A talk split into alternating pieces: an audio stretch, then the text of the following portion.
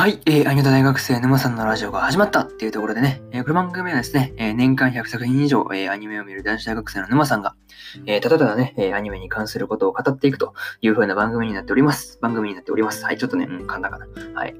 えー、そうですね、えー、Apple Podcast とか Spotify とか、えー、各種配信サービスで聞けますので、えー、ぜひね、そちらの方でもチャンネルのフォローと、えー、そうですね、評価入れれるところがあれば、えー、まあなんか、なんかしら入れていただくなりしていただけると、えー、ありがたいです。はい。っていう感じで、そうですね、やっていこうと思います。はい。えー、今日もね、まあ2本撮るんで、まあこれがそう1本目なんですけど、えー、1本目は何を語るのかっていうところなんですが、えー、1本目はですね、え、魔女のたびたびですね、のこれのですね、えー、3, 3話の感想です。はい。3話の感想をですね、え、語っていこうと思いますので、え、そうですね、気軽に聞いていっていただければいいかなというふうに思います。はい。で、えー、まあ、目次なんですが、えー、あらすじと、で、感想1、2、3と、で、喋った後に、えー、最後にという感じの、まあ、構成になってます。はい。いう感じでそうですね、やっていこうと思うんですけど、そうですね、あらすじが2つあるんですね。そうそうそう、2つに分かれてるっていうのは珍しいなと思って。まあ、それを置いといて、そうですね、1つ目が、まあ、花のように可憐な彼女というところで、えー、旅の途中で美しい花畑に降り立ったイレイナは、そこにいた少女から花束を預かる。花が美しいと思われることが大事で、誰でもいいから、えー、渡してほしいという不思議なお願いと一緒に、イレイナは近くの国へと向かうが、なぜか門番に入国を止められてしまう。というね、えー、まあ、これがそうですね、前半のあの花のように可憐な彼女というところの、そうですね、あのー、あらすじです。はい。で、えー、次、瓶詰めの幸せっていうところなんですけど、えー、イレイナは瓶の中に幸せを集めているという少年、エミルと出会う。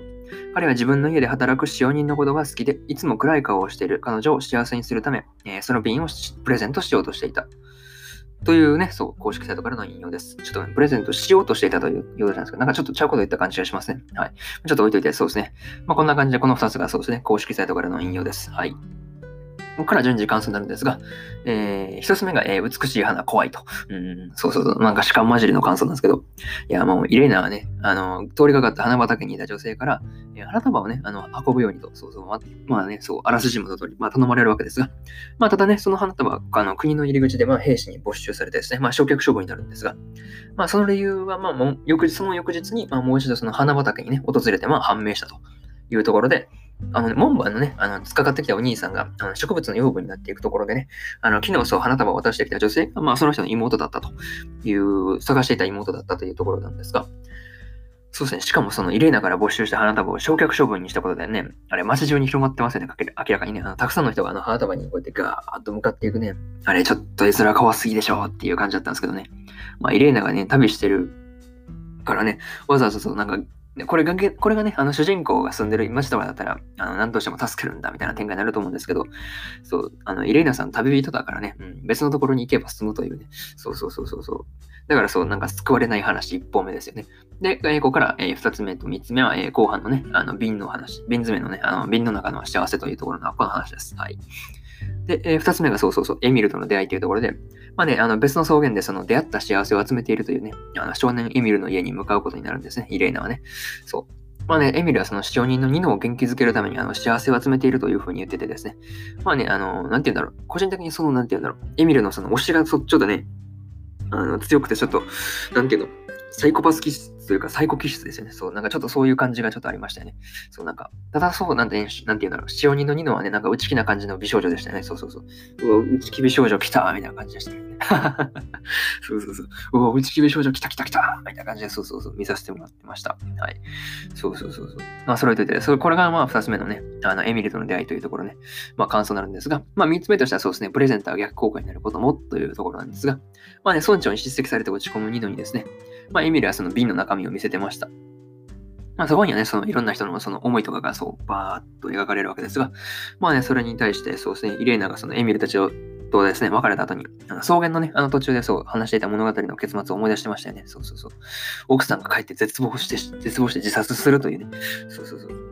あと、そうそう。あの、その夕日に、その、なんか夕日にさ、あの、なんていうの、伸びる、そのエミルとニノの影があったじゃないですか。あれの濃さが、あの、ニノの方がめっちゃ薄かった皆さん気づきました。いや、あれなんか、なんかちょっと違和感感じるなと思ってよく見たら、あニノの影がめっちゃ薄いみたいな感じで。で、その後にその、レイナのあの物語の、そうそうそう、あの、結末の話をそう聞いて、おいマジか、そう、そう作るかみたいな感じで、まさか影の薄さはそういうこと、もうすぐ死ぬということなのではというふうなことをそう推測したりはしました。はい。いやマジで影全然違うんでね、まだ気づいてないっていう方、ぜひぜひ見てみてください。本当に影の薄さ全然違うんですよ。びっくりしたわ、本当。そうそうそう。まあね、それを置いといて、そうな感じが、まあこれがそうですね、3つ目の、まあプレゼントが逆効果になることもというところで、なかなかね、まあ最後にというパートになるんです。ここからそう最後にというパートで、まあ雑談交じりになるんですが、まあ最後にっていう感じで、まあ今回ね、そう救われない話と2本立てというところで、そう、花畑の近くの国あれどうなったのかとかね、あのニノは結局そうどうなったのかとかいうところもちょっと気になるところではあるんですが、